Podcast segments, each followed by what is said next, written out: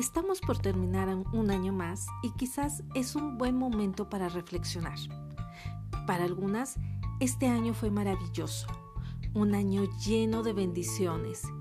Quizás consiguieron un buen empleo, quizás el amor tocó a sus puertas, o contrajeron matrimonio, o tuvieron el privilegio de ser madres, o mejor aún, iniciaron su servicio a Dios. No sé, muchas cosas hermosas pudieron haber vivido. Pero también hay mujeres para quienes este año no fue lo que esperaban. Quizás no recibieron respuesta a sus peticiones, quizás sufrieron una ruptura amorosa o perdieron a un ser querido, o su trabajo. Tal vez no les fue posible servirle al Señor, o tal vez fue un año de problemas, enfermedad, soledad y muchas lágrimas. Todas tenemos una historia que contar acerca de lo que vivimos en este año, cosas hermosas o situaciones difíciles. Sea como haya sido este año, hay algo que no podemos negar y sobre todo no podemos dejar de agradecer a Dios, pues le plació mantenernos con vida y como consecuencia con la esperanza de un mañana mejor. Muchas de nosotras valoramos en poco el hecho de estar vivas, incluso algunas desearían no tenerla.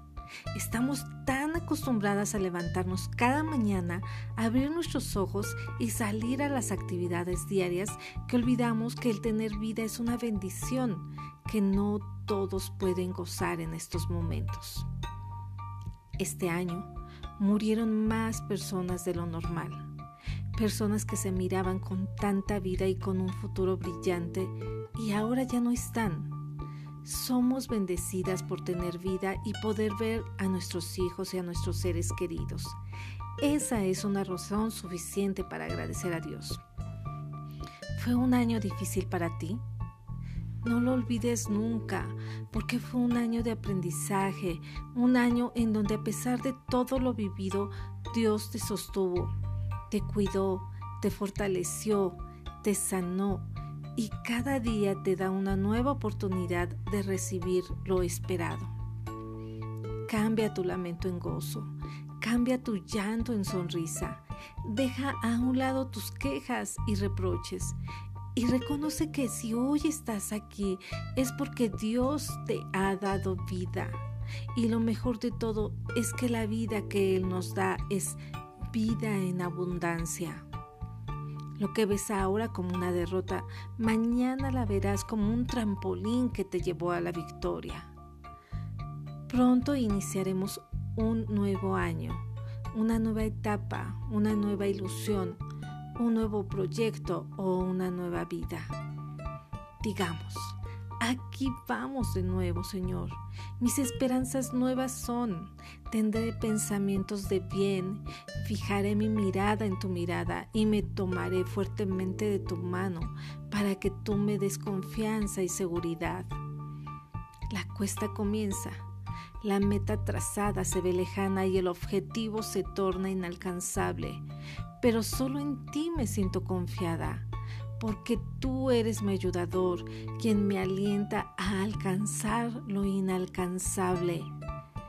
La gloria postrera será mayor que la primera.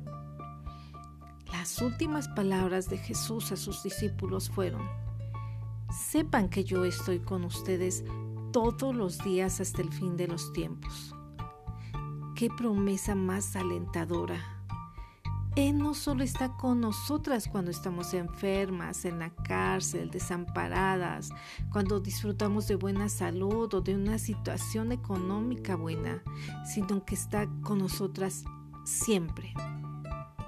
Estas palabras nos dan la certeza de saber que Él estuvo con nosotras todos los días del año que termina y que estará con nosotras todos los días del año que viene entremos al nuevo año con la plena seguridad de que el Espíritu de Dios estará siempre a nuestro lado. Dejemos a un lado la incertidumbre, la inseguridad y el miedo y emprendamos con gozo y confianza nuestro camino. Isaías 41:13 Porque yo soy el Señor, tu Dios, que sostiene tu mano derecha. Yo soy quien te dice, no temas, yo te ayudaré.